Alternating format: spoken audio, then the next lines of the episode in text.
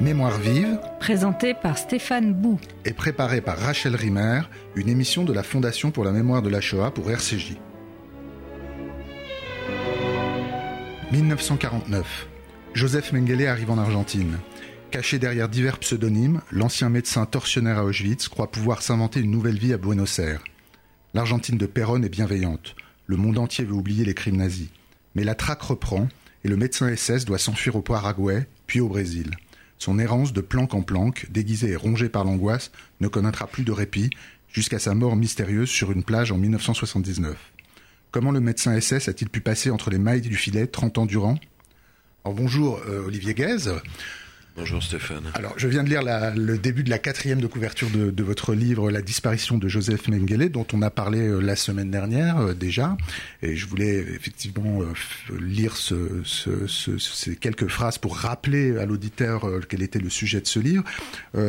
Merci de revenir cette semaine pour parler d'un point qu'on n'a pas pu évoquer la semaine dernière, qui est un point qui me paraît important d'aborder pour, pour- entre nous et pour nos auditeurs, qui est la question du succès euh, de ce livre. Donc, je, je l'ai rappelé la semaine dernière, vous avez eu le prix Renaudot.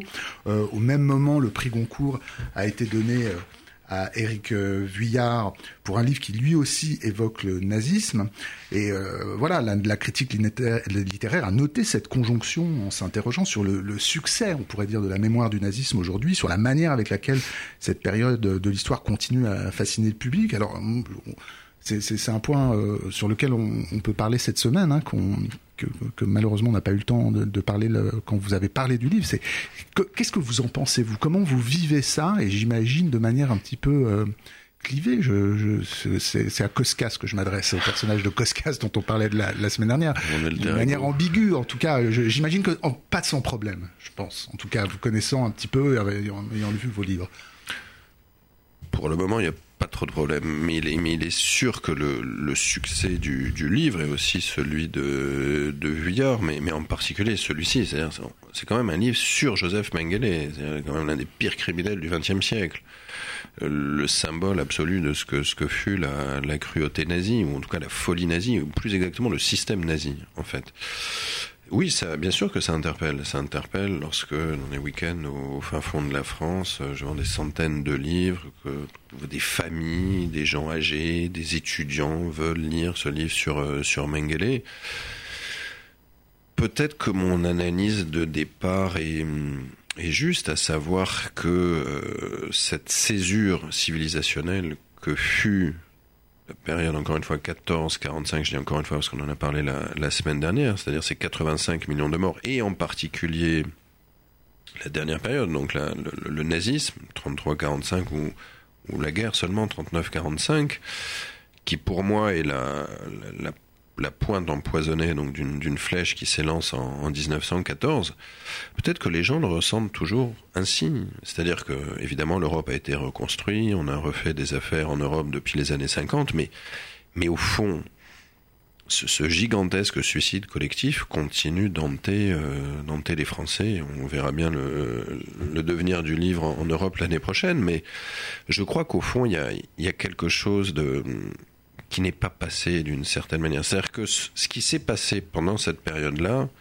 entre 14 et 45, reste un mystère profond. C'est-à-dire comment le continent le plus avancé, le plus riche, culturellement qui avait sans doute atteint son, son apogée au début du XXe siècle, comment ce continent a décidé de se suicider. Et sur ce continent, comment la nation la plus sophistiquée du continent, le plus sophistiqué, la plus riche scientifiquement, la plus brillante philosophiquement, artistiquement, tout ce que vous voulez, c'est-à-dire l'Allemagne, qui est vraiment la grande puissance émergente mondiale au début du XXe siècle, comment ce pays va sombrer littéralement, euh, séduite par un clown autrichien euh, vitupérant, et va mettre au point, engager euh, les, les forces vives de son économie, de tout son système, jusqu'à produire des usines de la mort au plein cœur de l'Europe. Mais alors, je, Et ça, ça reste, même s'il y a plein d'explications historiques qu'on n'abordera pas, qui sont tout à fait justes, mais au fond, en tout cas pour moi, et je pense pour un certain nombre de gens, ça reste un mystère absolu. Alors, évidemment, cette question, elle, elle- elle- elle va- elle ne cesse de se poser et on n'a pas fini de se la poser. Absolument. Mais la question de la fascination, Mhm. notamment pour les bourreaux, Oui. Euh, la question de la manière avec laquelle le cinéma, la littérature s'emparent des figures nazies pour Mhm. créer des œuvres de fiction. Mhm. Euh, la manière avec laquelle, par, à certains moments de l'histoire, euh, effectivement, on j'emploie ce terme un petit peu de, de marketing, ça marche auprès du Mhm. public. Je me souviens, il y a, un- euh, rappelons par exemple le, le- le- le- un livre de Saul Friedlander à la fin des années 80 sur la représentation du nazisme, où, il- dé- où- où déjà il pointait une fascination pour le nazisme qui perçait à travers un certain nombre d'œuvres, et on est à la fin des années 80, c'est-à-dire qu'on est Il y a avant, 30 ans. il y a 30 ans, avant une vague où on a parlé dans les années 90 de saturation manoriale. C'est de ça dont il s'agit. Évidemment, la question que vous posez, elle est juste et on n'a encore une fois pas fini de se la poser. La question, c'est, c'est vraiment que- qu'est-ce qu'on fait de cette fascination? Qu'est-ce que signifie le succès euh, de ces œuvres? Euh, en quoi, euh, qu'est-ce que ça nous inspire et qu'est-ce que ça vous inspire à vous qui, qui devez euh, effectivement vivre de manière, euh, j'imagine, curieuse. Bah, je, vais, je vais continuer à écrire des livres sur le nazisme, et des films, et, et des documentaires, des bandes Non, non, dessinées. Non, mais- non, plus sérieusement, non, je pense qu'il y a une dimension euh, temporelle. Euh, les derniers témoins disparaissent. Déjà, les acteurs de cette période ont quasiment tous disparu. Les derniers témoins, des gens qui étaient enfants, adolescents, sont aujourd'hui très âgés. Donc quelque part, cette mémoire, ou cette, j'aime pas trop le terme de mémoire parce qu'il s'emploie pas euh, pour tout le monde. En tout cas, cette histoire-là, c'est-à-dire cette, cette césure civilisationnelle, elle se transmet autrement. Et donc elle ne peut plus se transmettre que par la fiction, parce que les témoins ne sont plus là pour nous raconter ce qu'ils ont vécu. Il y a quasiment plus de rescapés de la Shoah qui, qui, qui tournent encore dans les écoles, par exemple. En tout cas, j'imagine, ou en tout cas, ils doivent être très très peu nombreux. Par... Il y en a, bien Il y en a sûr, mais beaucoup, quand même. mais Enfin, les derniers sont, voilà, ils sont, ils sont très âgés, ils sont actifs, mais on sent bien qu'on est à la fin d'une d'une période, que tout ça va s'arrêter dans les malheureusement euh, dans les dix ans qui viennent. Donc, moi je suis né en, en 74, euh, et si on prend le cas de Vuillard qui, a quelques années de plus que moi, c'est une autre génération qui transmet cette euh, qui transmet cette histoire ou qui transmet ce mystère là parce que Mengele c'est aussi un mystère d'une certaine manière. C'est comment ce type qui n'est pas un tueur né qui n'est pas un nazi convaincu puisque Mengele il entre au, au parti en 37 et dans la SS en 38 il est né en 1911 donc c'est pas un nazi fanatique, c'est pas un antisémite fanatique comme certains l'ont été et qui entre au parti à 17, 18 ans, faire le coup de force à la fin des années 20 et, qui s'épanouissent dans le mouvement. Non, non, lui pas du tout. C'est par pur opportunisme. Pur opportunisme. Il comprend, voilà, il a fait les bonnes études qu'il faut à ce moment-là, c'est de la médecine et de l'anthropologie. Et rappelons que, que le nazisme, c'est une biopolitique. La biologie est au cœur de tout le système. Et donc il comprend qu'il a fait les, les, excellentes études et s'il veut aller plus loin, eh ben, il doit passer par le SAS, le SAS parti SS. Et cet opportunisme qui va le mener à Auschwitz, à faire ces expériences que l'on connaît, ou à euh, mmh. trier les juifs de toute l'Europe sans être ivre, puisque tous ses camarades SS l'étaient pour la plupart impeccables en sifflotant, c'est un mystère. Évidemment que ça, ça, ça, interpelle les gens parce que Mengele serait né 30 ans avant, serait né 30 ans après, il n'aurait pas découpé les enfants dans sa cour. Pas du tout. Ça aurait été simplement un sale type, un mauvais, euh, un mauvais mari, un mauvais ami, un médecin euh, qui aurait fait des sales coups à ses collègues. Mais il n'aurait pas été comme ça. C'est-à-dire qu'en fait, et je crois que ça joue peut-être dans le, dans le succès du livre, c'est que un homme a priori, euh, on va dire sans qualité, un moment, lorsqu'il est percuté par un moment historique qui va l'autoriser, l'encourager à faire des choses qui nous paraissent abjectes, mais qui sont partie intégrante d'un système qui est au pouvoir à ce moment-là, c'est quelque chose d'absolument, euh, d'absolument fascinant. Et on sent bien que là, on a une période, et là, c'est vraiment le, le monde d'aujourd'hui. Voilà, il y a, il y a des plaques qui sont en train de bouger. On sent bien qu'il y a une libération de, de la violence ou une espèce de dissémination de, de la violence. On voit bien de quoi l'actualité est faite depuis quelques années. Elle est très très différente des années 90. Et par exemple, ce livre-là, si quelqu'un avait écrit, un romancier, un écrivain l'avait écrit il y, a, il y a 20 ans, ça aurait été un livre sur N'oublions pas qui fut Mengele. Moi, ça joue, mais au fond, c'est un livre sur un homme qui bascule dans le mal, et une fois qu'il a basculé dans le mal, qu'est-ce que la vie lui réserve? Mais il y avait quand même des livres comme la, le livre de Robert Merle, par Bien exemple. sûr, la mais mort et son métier, dans l'immédiat, l'immédiate après-guerre. Ouais. Mais là, c'était sur la guerre. C'était sur la guerre. C'était Eus, donc le commandant d'Auschwitz, euh, à Auschwitz. Bon, Eus est condamné, euh, enfin, il, il meurt euh, très rapidement après-guerre. Euh, là, c'est autre chose. Là, c'est le mal après le, le, mal après le mal. Donc, je pense que toutes ces, pour toutes ces raisons, ces livres-là sont, euh, oui, connaissent un grand succès cet automne. Après, il y a l'autre question, euh, c'est euh, qu'est-ce que la fiction aujourd'hui? Oui, mais il y a aussi la question qui est qui est un des fils rouges de votre livre quand vous vous interrogez sur la légende que produit Mengele en temps réel hein, euh, pendant Oui, oui, les années bien sûr. 60-70. Donc on l'a rappelé la semaine dernière, mais c'est une légende, euh, c'est une- c'est presque une mythologie, on pourrait Oui, dire. c'est- le méchant, c'est le méchant de James Bond, C'est le méchant de, de- de James Bond. l'époque, des années Il y a 60, effectivement, 70. On pense à Laurence Olivier dans Marathon Man, on pense à Grégory Peck. euh, Bon, mais évidemment, quand vous travaillez vous sur la figure de Mengele, vous pouvez pas vous, ne pas vous poser la question, j'imagine, de, de ce, de- du soupçon qu'il y a à transformer une figure euh, réelle, historique, Mhm. en créature mythologique, c'est-à-dire où le nazi, le bourreau nazi devient euh, le monstre, quoi, le monstre, le monstre des cauchemars, le Mais moi, je, monstre mythologique. je déconstruis cette figure-là dans le livre. Euh, C'est-à-dire que je, je- je ramène Mengele à ce qu'il était. Euh, c'est d'abord un, un opportuniste médiocre et, et assez minable qui a voulu profiter du système à ses, ses propres fins. Il faut quand même rappeler que Mengele est envoyé à Auschwitz par son directeur de thèse.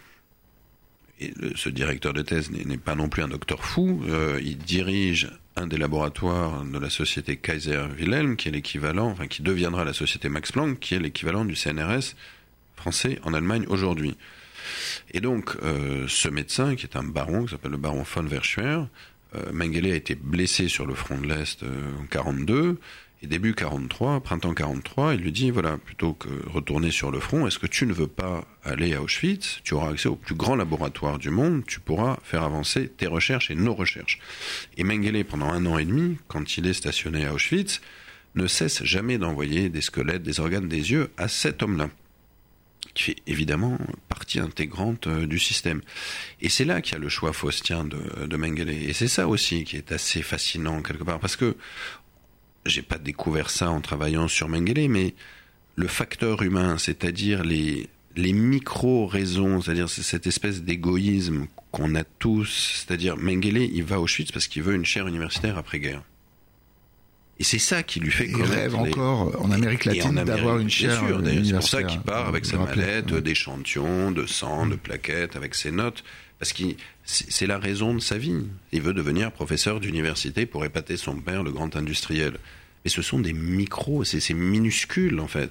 Et on se rend compte lorsqu'on étudie, le, et vous connaissez bien le nazisme, euh, Stéphane, ou le, même le, le bolchevisme, notre grand mouvement totalitaire du XXe siècle, c'est parce qu'on envie la femme de l'autre, ou parce qu'on veut récupérer l'appartement, ou qu'on veut acheter le magasin du voisin à un vil prix. C'est ça qui fait avancer le totalitarisme. C'est ça qui est très étonnant. Et Mengele est l'illustration de ça. C'est pas un idéologue. Et je pense que ça interpelle beaucoup les gens.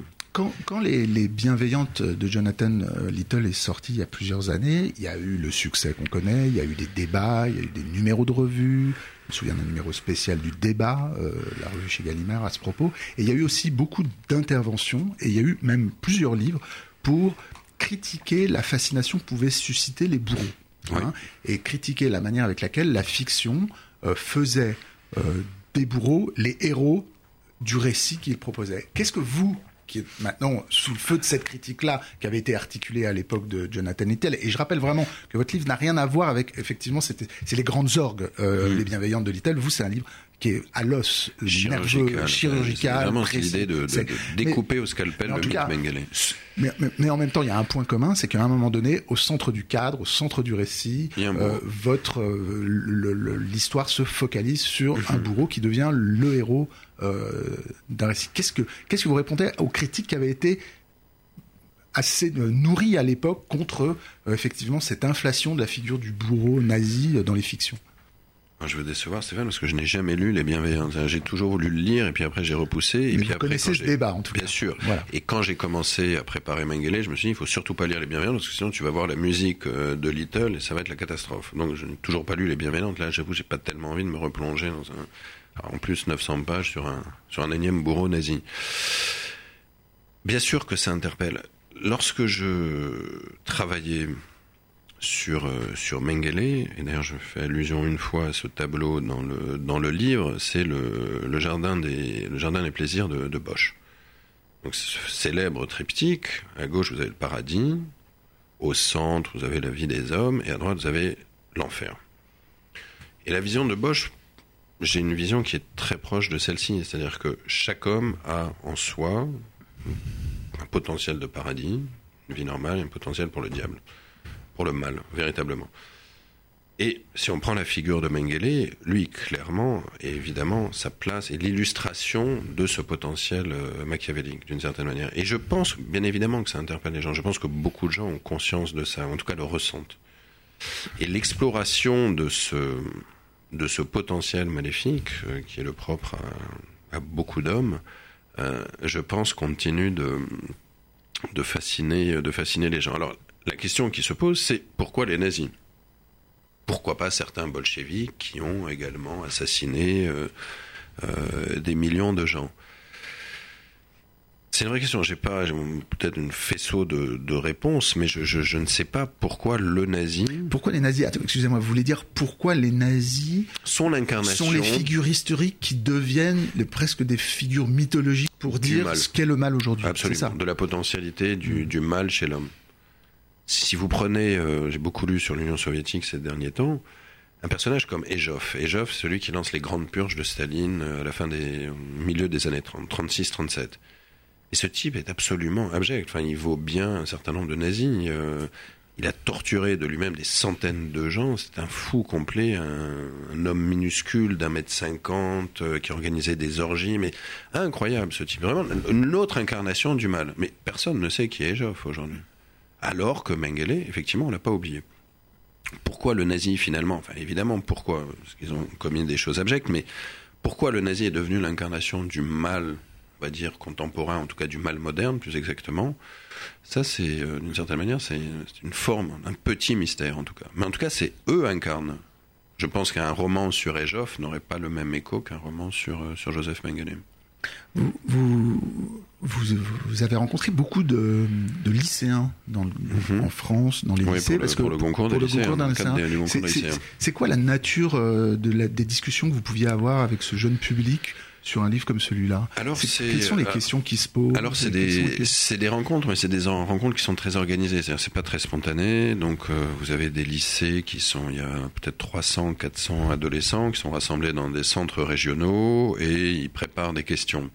Mais nous, finalement, on n'a pas vraiment accès aux lycéens. Ou en tout cas, on les voit jusqu'à la fin. Ils veulent des signatures ou des photos, des choses comme ça. Mais j'ai pas vraiment eu de discussion avec les lycéens c'est un peu toujours les mêmes questions qui reviennent, c'est-à-dire pourquoi Mengele, euh, comment on vit avec Mengele pendant trois ans. Euh, mais il n'empêche que, à, la différence d'un public adulte, j'ai ressenti chez certains, euh, certains adolescents une espèce de gêne à, à côtoyer Mengele dans leur lecture. C'est-à-dire?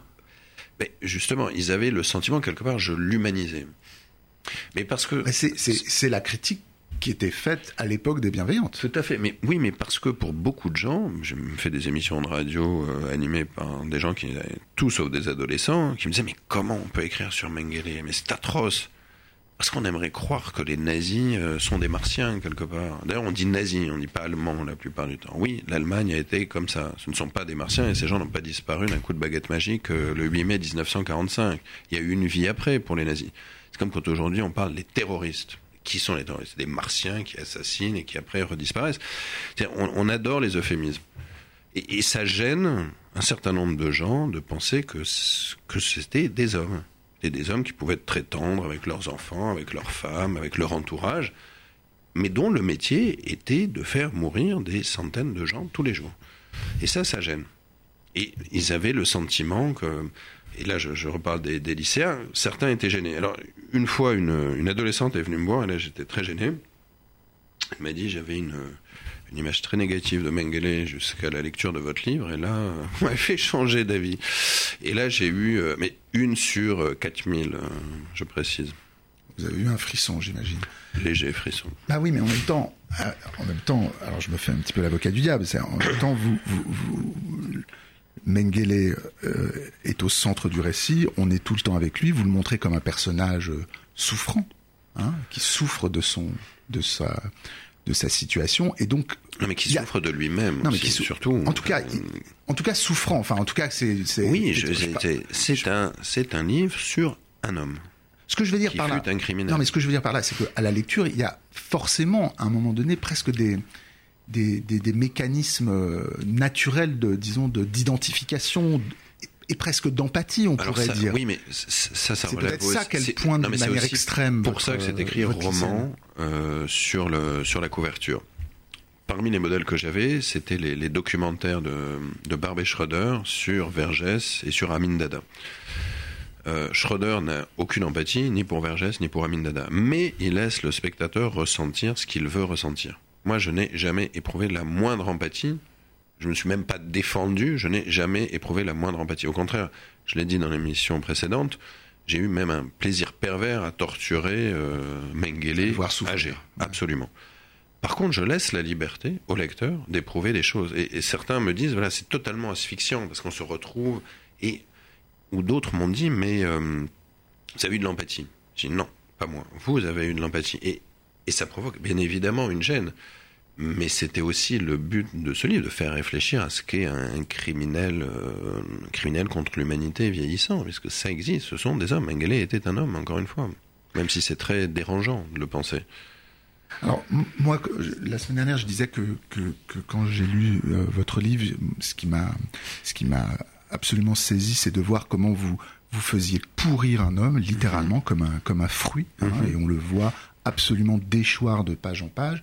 Et à un moment donné, je me suis dit, mais au fond, pourquoi? Et je vais vous dire, c'est écrasant comme comparaison, mais à un moment donné, on pense presque à des personnages un peu de Beckett comme ça, qui qui se qui se qui, qui, qui sont pris dans une déchéance irréversible.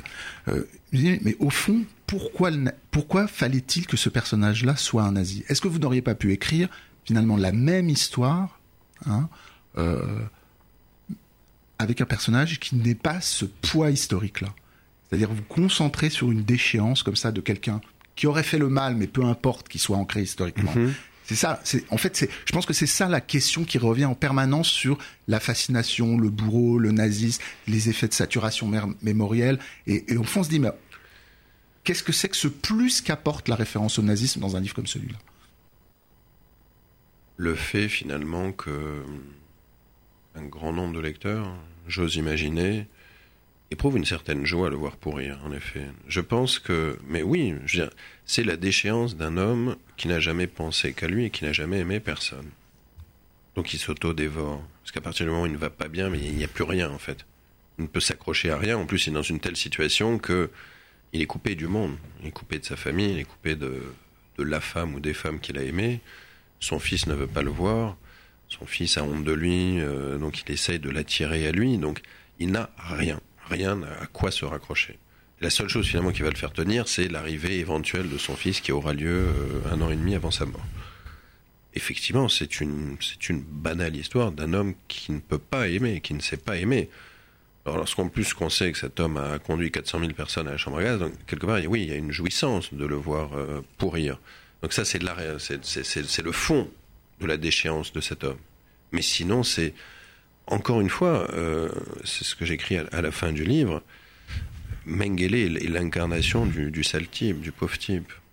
L'homme qui ne peut pas aimer, l'homme qui ne peut pas donner, et l'homme qui finalement, euh, pour satisfaire ses, ses, penchants médiocres, le pouvoir, l'ambition, l'argent, la jalousie, la vanité, euh, va commettre l'irréparable et, et l'ignoble quand vous dites joie perverse à voir pourrir, à voir cet homme déchoir, moi ça me fait penser euh, à l'instant à un interview de Tarantino et de Eli Roth, le, qui était le scénariste d'Inglorious Bastard, qui disait mm -hmm. que au fond ce qu'il voulait faire euh, une des choses qu'il voulait faire en faisant une glorieuse bâtarde, bastard, c'est de, de, de, de, effectivement de jouir de voir des juifs massacrer des nazis. Il y avait mmh. ce truc-là euh, très, on pourrait dire, pulsionnel, primal, euh, presque infantile, to totalement assumé par Eli Roth, le scénariste, et par, mmh. par Tarantino. Mais alors, euh, ce qu'on peut absolument euh, comprendre, en tout cas entendre, la question c'est, et ça sera un peu ma dernière question, euh, comment, comment le, revenir sur cette, sur la nature de cette joie-là? Sens de psychanalyse en fait. Non, mais c'est une question que je pourrais me poser à moi-même en, en, lisant, oui, sûr, en, en lisant que, le livre. Vous l'avez enfin... euh, ressenti, mais on en revient toujours à la, à la, première question que je me suis posée est-ce que Mengele a été puni? Parce que c'est ça, il n'a pas été arrêté, il n'a pas été jugé. Est-ce qu'il a été puni? Je pense que si Mengele avait été arrêté et jugé en Allemagne, les Israéliens, ça aurait été autre chose. Ça aurait probablement été un procès à la, à la Eichmann, mais il s'en serait mille fois mieux sorti s'il avait été arrêté, emprisonné en Allemagne. Déjà parce qu'il n'aurait pas vécu pendant 20 ans avec l'incertitude, avec la peur permanente. Sa famille lui aurait dégoté le meilleur avocat puisqu'ils avaient les moyens. Il aurait pu se retrancher derrière la ligne de défense d'Eichmann. Un ordre est un ordre. En plus, lui, ça aurait beaucoup mieux fonctionné puisque lui était un petit, un capitaine. Donc, euh, alors qu'Eichmann est tout en haut de la hiérarchie nazie. Et il aurait même pu se targuer d'avoir sauvé des vies puisqu'effectivement, tout le monde n'est pas allé à la chambre à gaz. Certains, la preuve, puisqu'il y a encore des survivants qui ont côtoyé Mengele, euh, qui sont toujours vivants aujourd'hui. Et donc il aurait, une fin de vie assez tranquille d'une certaine manière en Allemagne. Et je, pense que ces 20 ans de, de cavale, ces 20 ans de solitude, il faut voir aussi où il a vécu. Mengele, c'est pas un aventurier. Mengele, c'est le fils de grands bourgeois qui voulait être professeur d'université. Moi, je suis allé au Brésil, notamment j'ai découvert la ferme où il a passé plus de 10 ans avec ses Hongrois. Mais c'est l'enfer sur Terre, cet endroit. Il fait 40 degrés, il fait humide, vous avez des moustiques grands comme un bras, vous avez des serpents, mais c'est une horreur. Lorsque vous êtes un fils de bourgeois bavarois, jour vécu dans une espèce de cocon euh, ouaté, c'est une punition. C'est vraiment la punition. On se retrouve au cœur vraiment des ténèbres. C'est comme le, Congo de, de, Conrad, quelque part. Vous devenez fou sur place. Mmh. Je ne pense même pas exagérer, je ne pense même pas avoir tenu parce que je me suis imaginé les choses comme ça. Je pense que ça a vraiment été le, cas. Donc, voilà comment je peux répondre à cette question par rapport à la joie. Bon, merci beaucoup euh, Olivier Guez d'être revenu cette semaine pour nous aider à réfléchir sur toutes je les questions que, prochaine, que, soulève euh, le livre euh, que vous avez écrit, La disparition euh, de Joseph Mengele. Donc je rappelle qu'il a obtenu le prix Renaudot, je rappelle qu'il est publié par les éditions Grasset. C'était Mémoire vive. Deux adresses pour nous retrouver, radio-rcj.info ou mémoirevive au pluriel.net.